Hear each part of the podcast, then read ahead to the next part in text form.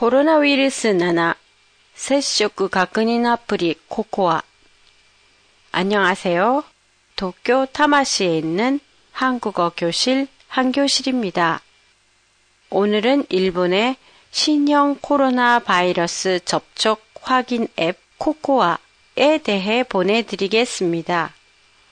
코코아 앱은 6월 19일에 공개됐고 1개월의 테스트 기간을 거친다고 해요. 앱을 설치한 사람들끼리는 블루투스로 데이터 교환을 하게 돼요. 만약에 데이터 교환을 한 사람 중에 코로나 양성 판정을 받은 사람이 나오면 확진자와 1m 이내의 거리에서 15분 이상의 접촉이 있었던 사람들에게 접촉 가능성이 있다는 것을 알려줘요. 양성 판정을 받은 확진자는 보건소에서 받은 번호를 자기 앱에 입력하고 그러면 접촉했던 다른 사람들에게 감염 가능성이 있다는 걸 자동으로 앱을 통해 알려주게 돼요.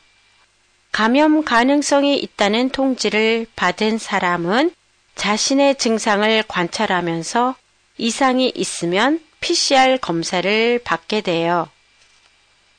코코아 앱이 공개된 지 20일이 됐는데요. 아직은 다운로드 수가 적다고 하네요. 7월 9일 날짜로 총 다운로드 건수는 약 632만 건으로 이 앱의 효과를 보기 위해서는 일본 인구의 60%가 설치하지 않으면 안 된다고 해요. 다운로드 건수가 적은 원인은 프라이버시 침해를 걱정하는 사람들이 많아서 그렇다는 게 전문가의 의견이에요. 실제 코코아 앱은 접촉한 사람의 이름은 물론 위치 정보를 추적하지도 않고 14일 후에는 자동적으로 데이터가 소멸되기 때문에 프라이버시에는 영향을 주지 않는다고 해요. 비상사태 선언이 끝나 경제 활동이 재개되면서 최근 며칠간 감염자 수가 급증해 제2파가 오는 게 아닐까 하고 걱정이 되는데요. 자신뿐만 아니라 가족과 동료들을 안전하게 지키기 위해서도 코코아 앱을 다운로드해야 할 것 같네요.